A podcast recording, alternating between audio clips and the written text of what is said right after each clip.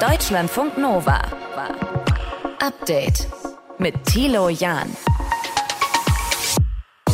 Hallo zusammen. Ja, in Nordrhein-Westfalen wird seit neun Wochen gestreikt. Die Pflegerinnen und Pfleger an den Unikliniken, sie können nicht mehr. Wir arbeiten seit Jahren am, am, am Limit. Es werden immer mehr Betten geschaffen, es wird immer mehr Personal abgebaut.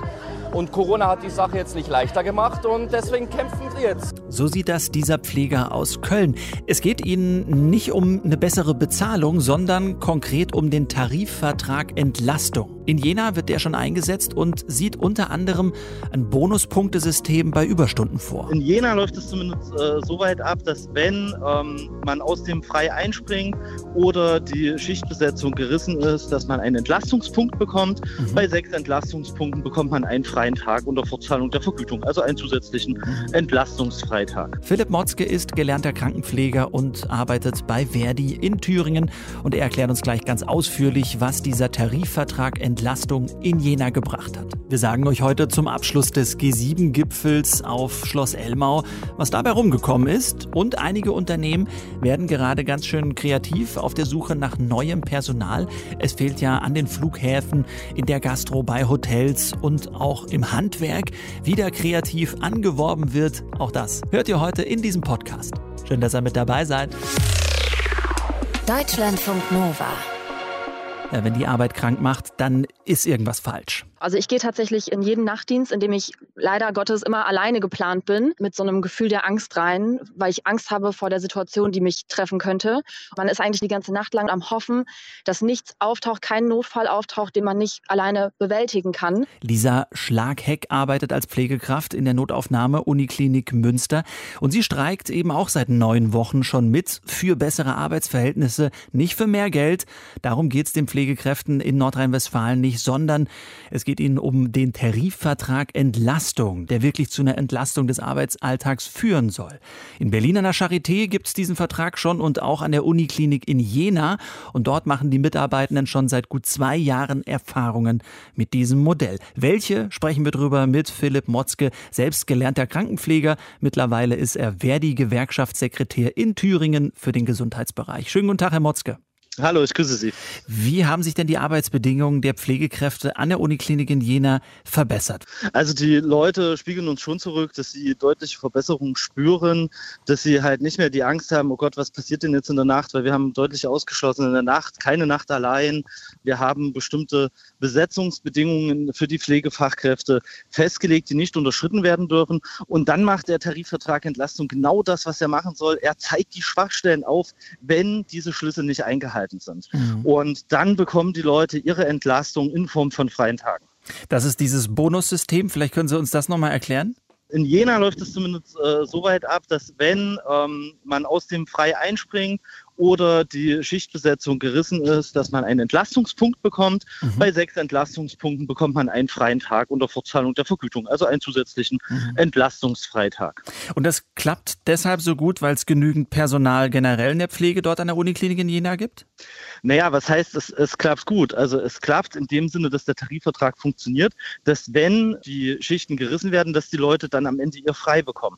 Aber mhm. die Uniklinikleitung, die am Anfang sehr gegen diesen Tarifvertrag Vertrag war, hat am Ende irgendwann gesagt, Gott sind wir froh, dass wir ihn unterschrieben haben. Wir finden das richtig gut, weil wir jetzt auch äh, ein belastbares Messinstrument haben und gucken können, okay, wie können wir das auch steuern? Wie mhm. können wir es schaffen, Betten im Zweifelsfall rechtzeitig zu schließen, damit überhaupt gar keine Belastungssituation für unsere Beschäftigten aufkommt? Denn die wollen natürlich auch ihre Beschäftigten, die sie haben, überhaupt halten. Es geht nicht nur darum, neue zu gewinnen, sondern die, die im System arbeiten, auch zu halten. Und da hat die Uniklinik Jena sehr große Fortschritte gemacht seit unserem Abschluss und sie konnten auch neue Beschäftigte mhm. gewinnen.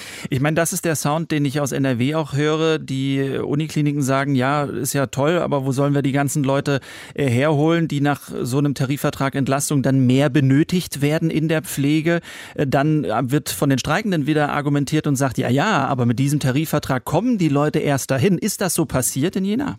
Also man macht damit natürlich auch äh, Werbung für die Personalakquise. Ich kann Ihnen jetzt leider keine, keine genauen Zahlen nennen, aber im letzten Gespräch mit der Pflegedirektion wurde mir deutlich signalisiert, dass es einen Personalaufbau gibt. Wie hoch der ist, da hält man immer so ein bisschen die Hand drüber.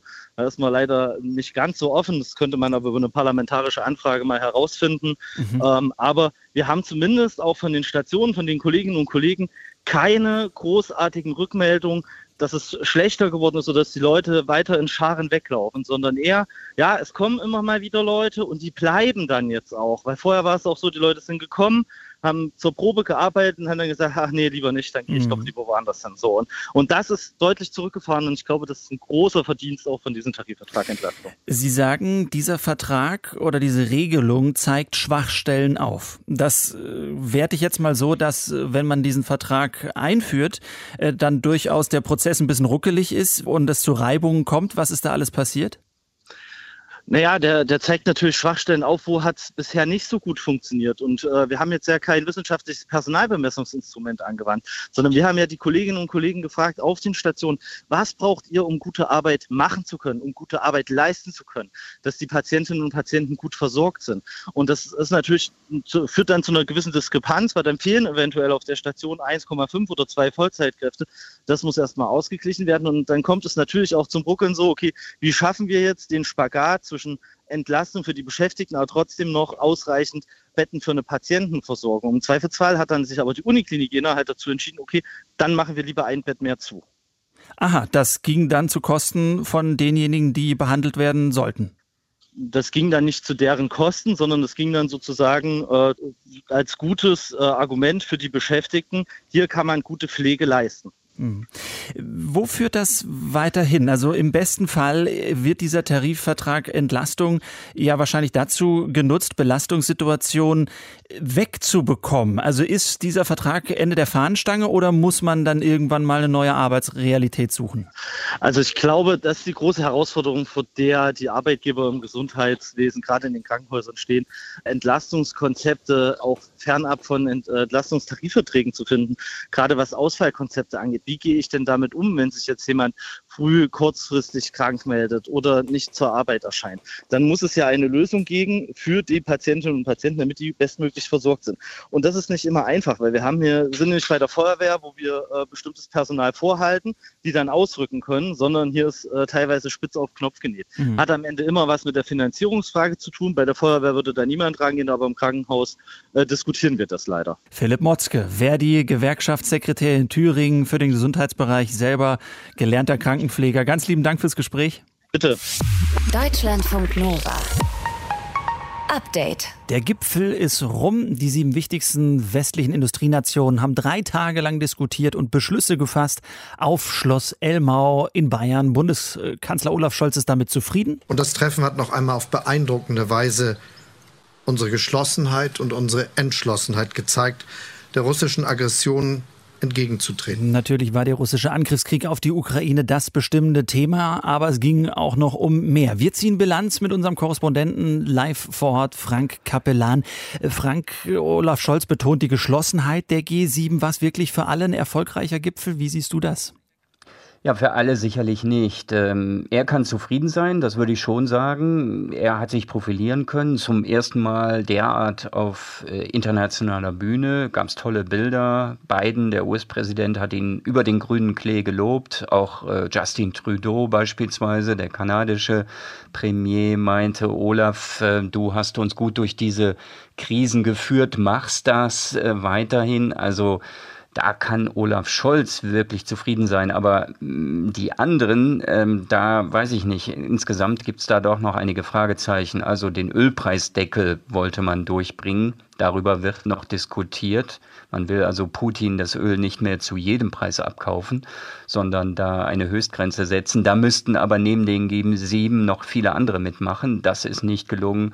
Export äh, des Goldes verbieten, äh, das Putin verbieten, auch das ist nicht vollends gelungen. Darüber wird nochmal gesprochen. Und dann vor allen Dingen hat man, man ja Partnerländer eingeladen, wollte die äh, überzeugen von einem härteren Kurs gegenüber Putin, also Indien, Indonesien, Argentinien etwa oder Südafrika.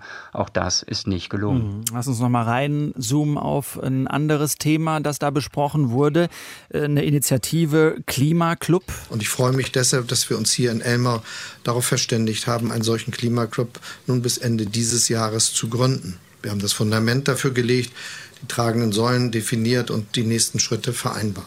Was genau steckt hinter dem Klimaclub? Ja, da sollen sich Staaten zusammenschließen, die besonders viel für den Kampf gegen den Klimawandel tun wollen. Und die sollen dann keine Wettbewerbsnachteile gegenüber anderen Staaten haben, die weniger machen gegen die Erderwärmung. Also man verpflichtet sich, die erneuerbaren Energien zu fördern und früher auszusteigen aus Kohle, Öl und Gas. Also da will man mehr Länder in die Verantwortung nehmen. Aber Olaf Scholz kann da an dem Punkt äh, eigentlich von Glück reden. So haben wir das zumindest hier empfunden, dass er das zumindest noch ins Abschlusskommuniqué des Gipfels bekommen hat, dass man also diesen Klimaclub gründen will bis äh, Ende des Jahres. Denn da waren längst nicht alle G7-Partner wirklich äh, von überzeugt. Und man hat ein paar Klimaziele auch nochmal nachgeschärft, kann man sagen, generell, was sich die G7 vornehmen. Also da wird gesagt, im Energiesektor will man bis 2035 überwiegend frei von fossilen Trägern sein. Das ist das Ziel, was man sich vorgenommen hat. Und im Verkehrssektor soll das auch schon äh, bis 2030 gelingen. Da will man sich vom Verbrenner verabschieden, wenn wir bedenken, dass wir gerade bei der Europäischen Union von 2035 heute mhm. sprechen, dann hat man da noch mal ein bisschen draufgelegt. Mhm. Es wird ja heute diskutiert. Die EU-Umweltministerinnen und Minister sind in Luxemburg zusammengekommen, um genau darüber noch mal zu sprechen. 2035 aus für den Verbrenner. Gucken wir nachher noch ein bisschen drauf. Das Treffen hat ja gerade erst angefangen. Bei dir ist es jetzt ein bisschen ruhiger geworden. Die Staats- und Regierungschefs sind zum NATO-Gipfel nach Madrid. Um was geht's da?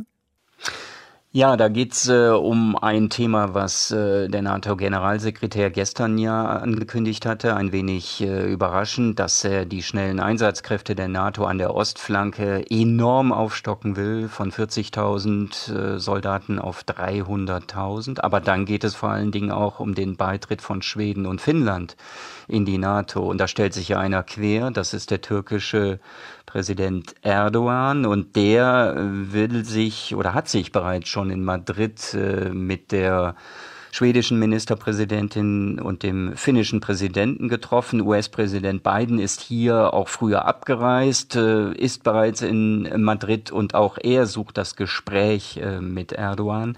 Und vordergründig geht es darum, dass Erdogan sagt, äh, diese skandinavischen Länder unterstützen die verbotene Arbeiterpartei PKK zu sehr, aber man weiß, es geht da um handfeste wirtschaftliche und militärische Interessen der Türkei auch. Die wollen zu günstigen Konditionen etwa Kampfbomber von den Amerikanern kaufen. Und ich glaube, da wird gepokert von Seiten Erdogans. Das wird sicherlich ein zentrales Thema sein.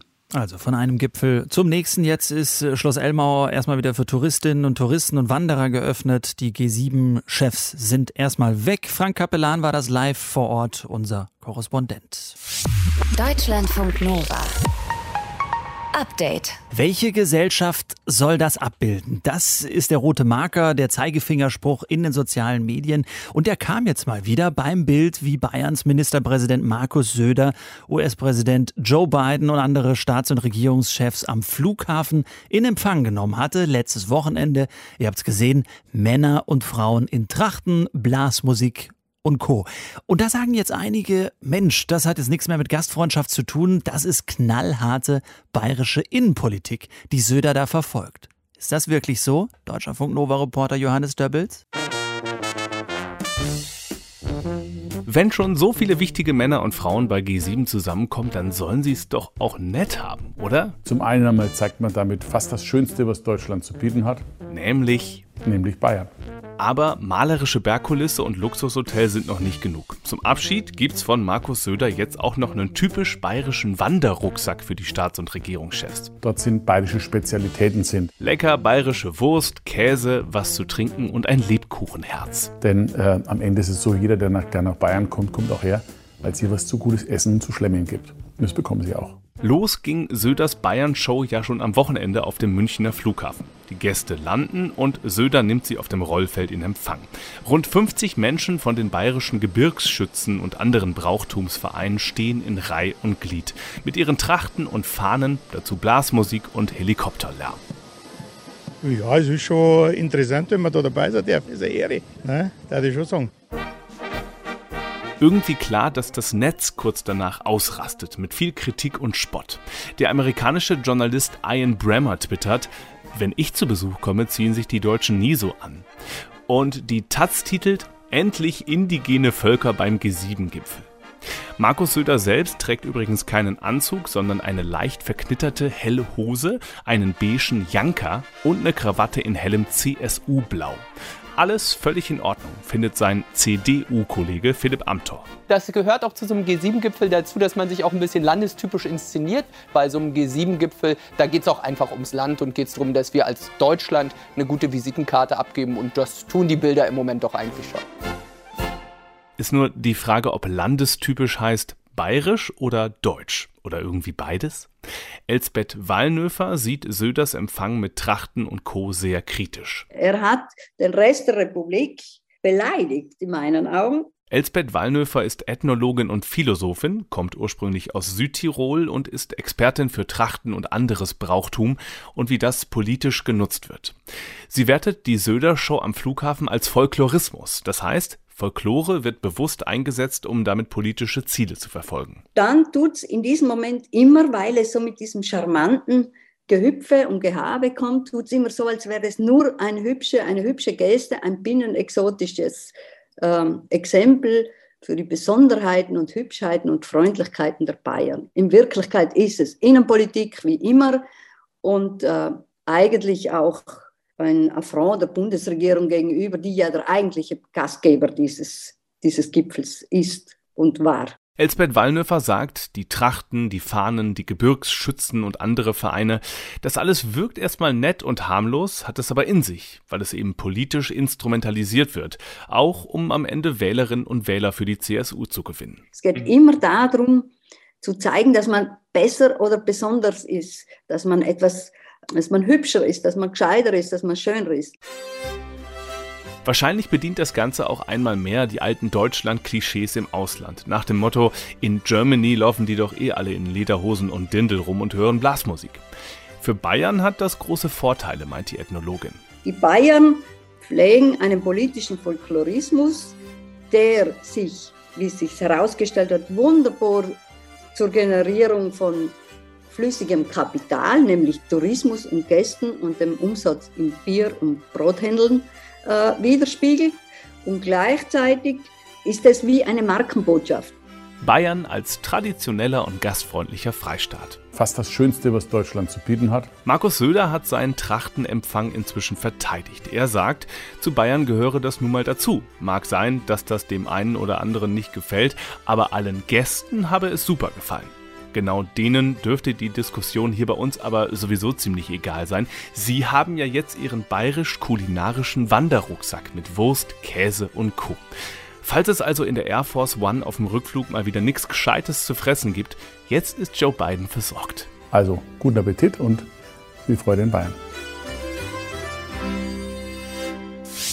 Deutschlandfunk Nova. Update. Wir richten uns hier alle auf einen langen Tag mit langen Verhandlungen ein, möglicherweise bis in die Nacht. Wenn das Paket dann das beinhaltet, was die Kommission vorgeschlagen hat, keine Zulassung von Autos, die CO2 ausstoßen nach 2035, dann werden wir zustimmen. Bundesumweltministerin Lemke heute Morgen im ARD ZDF Morgenmagazin sieht also eine lange Nacht vor sich. Die EU-Umweltministerinnen und Minister kommen nämlich zusammen und besprechen das Aus des Verbrennungsmotors 2035. So will es nämlich die EU in ihrem Plan Fit for 55 steht das ja drin. Lemke sagt also Go. Bundesfinanzminister Lindner sagt No und fünf andere Länder in der EU haben auch schon angekündigt, naja, lass uns da nochmal drüber sprechen. Caroline Born verfolgt das Ganze für uns vor Ort. Caro, gibt es schon ein Ergebnis? Wie weit ist man gekommen? Es gibt noch kein Ergebnis. Du hast ja auch gerade schon angedeutet, dass die Meinungen da noch relativ auseinandergehen in der EU und dass es so ein bisschen Open-End heute Abend äh, ist, bis man sich geeinigt hat. Was man auf jeden Fall sagen kann, ist, dass Frankreich dass gerade die Ratspräsidentschaft in der EU inne hat, auf jeden Fall eine Einigung haben möchte. Die schien beim Verbrenner auch ausgemacht, aber dadurch, dass Deutschland bzw. dass die FDP sich da jetzt nochmal quergestellt hat, ist das alles durcheinandergewirbelt worden. Was sind denn die Argumente, lass uns mal so auf EU-Ebene bleiben, der Gegner? Also wir hatten heute unter anderem Polen, das gesagt hat, wir können gerade noch überhaupt kein Ausstiegsdatum aus dem Verbrenner festlegen, denn es braucht erstmal die nötige Infrastruktur, es braucht bezahlbare Preise und der Markt ist dafür noch überhaupt nicht bereit. Dann haben wir ähm, einen Vorschlag von Italien. Ähm, das sagt, äh, sie würden gerne das Verbrenner aus um fünf Jahre nach hinten verschieben. Ähm, und dem haben sich auch noch vier weitere Länder angeschlossen ähm, mit dem Argument, dass man die Arbeitsplätze in der Automobilindustrie nicht gefährden möchte. Für Italien ist es auch wichtig, weil die dort ähm, auch äh, relativ stark ist. Mhm. Die Koalition in Berlin war sich, du hast es schon gesagt, auch nicht so ganz einig. Grüne, SPD waren für das Verbot, für keine Zulassung mehr 2035 von Verbrennungsmotoren, die FDP aber dagegen. Wie hat man sich geeinigt? Man hat sich jetzt geeinigt, indem man ähm, dem Ganzen etwas hinzufügt, also dass man die Kommission nochmal beauftragt, einen sogenannten Pfad neben diesen Flottengrenzwerten zu schaffen, auf dem man dann die mit E-Fuels betriebenen Fahrzeuge zulassen kann. Mhm. Also eigentlich steht im Koalitionsvertrag, dass man diese Fahrzeuge, die mit E-Fuels betrieben werden, nur außerhalb des Systems der Flottengrenzwerte einführen darf. Deswegen hat sich Steffi Lemke heute Morgen auch so geäußert, dass das Ganze dann nur auf ähm, so Spezialfahrzeuge wie zum Beispiel Feuerwehrautos, die nicht unter diese Grenzwerte fallen, ähm, klappen soll. Mhm. Äh, das ist jetzt aber anders. Da hat sich die FDP durchgesetzt, die das ähm, auch auf Pkw ausdienen will. Wenn man böse wäre, würde man jetzt sagen, na, vielleicht die Porsches. Das hat auch ähm, Kanzler Scholz heute nochmal bestätigt bestätigt, also dass auch ab 2035 dann die äh, Fahrzeuge, die mit E-Fuels betrieben werden können, zugelassen werden und dass das für alle Fahrzeuge dann gilt. Also das gilt es dann noch zu diskutieren rund um diesen Ausstieg. Generell geht es ja ums gesamte Klimapaket der EU-Kommission. Äh, dort wurde da schon irgendwas angedeutet, diskutiert, abgesehen vom Verbrenner? Das Problem ist, dass ähm, diese verschiedenen Bestandteile des Pakets ja auch zusammenhängen, dass man das eigentlich im Gesamten beschließen möchte. Mhm. Da geht es heute zum Beispiel um die Ausweitung des Emissionshandels auf die Bereiche Verkehr und Gebäude. Das heißt, dass ähm, Heizen und Tanken teurer werden würde, weswegen man äh, einen sogenannten Klimasozialfonds ähm, schaffen will, der diese Belastungen für die Verbraucher mit geringem Einkommen abfedern würde. Allerdings ist auch dort Deutschland wieder ausgeschert und hat gesagt, ähm, es möchte diesen Fonds zusammenstreichen, was natürlich auf wenig Begeisterung bei den anderen Ländern stößt. Und ähm, wie gesagt, dadurch, dass das alles so ein bisschen zusammenhängt, also muss da noch äh, viel dran jetzt diskutiert werden, wie man da Kompromisse findet. Denn am Ende wissen wir alle, müssen das EU-Parlament, die EU-Kommission, die Mitgliedstaaten sich einig sein, welche Ideen da aus dem Klimapaket wie umgesetzt werden. Wird also dann in der Tat eine lange Nacht bei Caroline Born in Luxemburg, wo die EU Umweltministerin und Minister heute zusammenkommen. Deutschlandfunk Nova. Update. So, keiner da. Niemand, der den Job macht, am Flughafen, in der Gastro oder im Handwerk, überall fehlt's am Personal. Und deswegen werden manche Firmen ziemlich kreativ bei der Personalsuche. Kreatives Recruiting. Verena von Keitz hat sich's genauer angeschaut. Äh, äh, vor allem eine Ventilatorenfirma aus Baden-Württemberg ist dir da aufgefallen, ne? Ja, genau. Die Firma Ziel Abeck aus Künzelsau, die stellt Ventilatoren her für Luft- und Klimatechnik und auch Motoren für Aufzüge. Und die ist seit einiger Zeit erfolgreich auf TikTok unterwegs und dafür jetzt am Wochenende sogar ausgezeichnet worden beim Deutschen Preis für Online-Kommunikation und zwar in zwei Kategorien. Mhm, was machen die da? Also die nehmen halt in vielen Videos den Büroalltag so auf die Schippe. Oft kommen Dialoge aus dem Off. Können wir mal reinhören? Moin Chef, moin Meier. Chef, ist das Passwort noch 1, 2, 3, 4? Nein, das wurde geändert auf 12, 4. Also schön Lip-Sync performen, ne? Das sind nicht die Originalstimmen. Okay. Oder auch der Chef irgendwie setzt sich in ein Auto und äh, da steht dann halt irgendwie, wenn du den Azubis ein Auto geliehen hast und Achtung, er macht das Auto an, äh, das Auto an und es kommt halt total laut Musik und ja, äh, Ja, also vielerlei Spielereien. Halt, Aber ne? das scheint ja irgendwie zu ziehen. Das kommt ja gut an. Ja, bisher 55 Millionen Views. Äh, Das Unternehmen gibt an, dass es wirklich nachweislich mehr Traffic hat auf den Karriere-Webseiten und auch etliche Bewerbungen infolge dieser TikTok-Aktionen. Die Videos werden von einem Team von Freiwilligen aus der Firma gemacht. Also die haben da auch Spaß dran. Es gibt keine Profi-Agentur, die dahinter steckt. Also man merkt wirklich, dass die da Lust drauf haben, inklusive dem Chef. Und das scheint wiederum auch Lust zu machen, sich dort zu bewerben. Ja, gute Außenwerbung auf jeden Fall. Das ist jetzt ein Beispiel aus dem Bereich Maschinenbau, Industrie. Gibt es das auch in anderen Bereichen, Gastronomie, dass man da kreativ sucht? Auf jeden Fall. Also ich habe heute gesprochen mit Lisa Wenske vom Startup Shift aus Hamburg. Das ist eine große Jobplattform speziell für Gastronomie und Hotellerie. Und sie sagt, dass sich in dem Bereich gerade wirklich viel tut, was die Stellenanzeigen angeht. Die Ansprache sei deutlich lockerer geworden. Es würde viel mehr geduzt. Die Firmen würden viel auch Fotos posten vom eigenen Team, um da äh, so ein Bild von sich zu zeigen. Und die Firmen würden auch ganz konkret schreiben, sei so, wie du bist, egal ob du Tattoos hast oder welche Haarfarbe du trägst. Es gäbe vor allem ein regelrechtes Battle mit Benefits für Neuzugänge. Und was sind das für Benefits? Also zum Beispiel äh, Rabatte für Hotels und Urlaubsreisen, aber auch Jobticketangebote, mehr Flexibilität bei den Arbeitszeiten, zum Teil wohl auch wirklich vier Tage Woche, da wo es möglich ist. Was natürlich in dieser Branche nicht ganz so einfach ist, vermutlich. Ja, das stimmt. Aber sie fängt offenbar langsam an, mehr auf die BewerberInnen einzugehen in dieser Hinsicht. Auch weil der Personalmangel natürlich so gravierend ist und viele Menschen die Jobs in der Gastronomie und Hotelbranche kündigen, weil sie einfach zu wenig Flexibilität bieten, weil sie schlecht bezahlt sind und weil die Leute keine Aufstiegschancen sehen und weil sie sich inzwischen auch einfach bewusst sind, dass sie mehr fordern können. Tun Sie das auch in Bewerbungsgesprächen mehr fordern? Ja, das tun sie. Das hat mir Lena Marie Glaser erzählt. Sie ist Autorin und Expertin für New Work in Wien. Also ich spreche viel mit Personalverantwortlichen und da hört man das wirklich sehr, sehr oft, ja, gleich im ersten Bewerbungsgespräch. Ähm, da kommt dann schon der Katalog und die Liste an Dingen, die man sich wünscht als Mitarbeiterin. Und da gibt es wirklich immer mehr dieses Bewusstsein auch, dass man hier auch Forderungen stellen kann. Also ganz schönes Selbstbewusstsein zeigt sich da, auch bei denen, die frisch einsteigen ins Jobleben. Und Lena Marie Glaser ist selbst gespannt, ob sich dadurch jetzt die Situation wirklich ändern wird und die Jobs auch besser werden. Also eine lustige Stellenausschreibung auf TikTok allein reicht da nicht, ne? Nee, genau. Wenn so alles weiter äh, bleibt wie vorher, äh, dann gehen die Leute ganz schnell wieder weg. Lena Marie Glaser empfiehlt ArbeitgeberInnen daher, sich genau zu überlegen, welche Möglichkeiten hat das Unternehmen? Was kann es BewerberInnen anbieten? Auch wenn es jetzt nicht unbedingt die Vier-Tage-Woche oder Homeoffice-Optionen sind, weil es eben oft auch gar nicht so geht. Und gleichzeitig sagt sie, dass auch diejenigen, die auf Stellensuche sind, sich mal selber fragen sollen, wie will ich eigentlich arbeiten? Was ist mir eigentlich wichtig? Weil das ja natürlich auch von Mensch zu Mensch sehr unterschiedlich sein kann.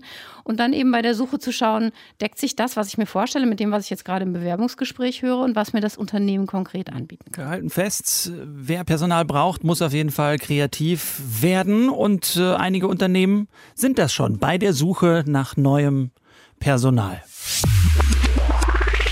Deutschlandfunk Nova. Update. Immer Montag bis Freitag auf deutschlandfunknova.de und überall, wo es Podcasts gibt. Deutschlandfunk Nova.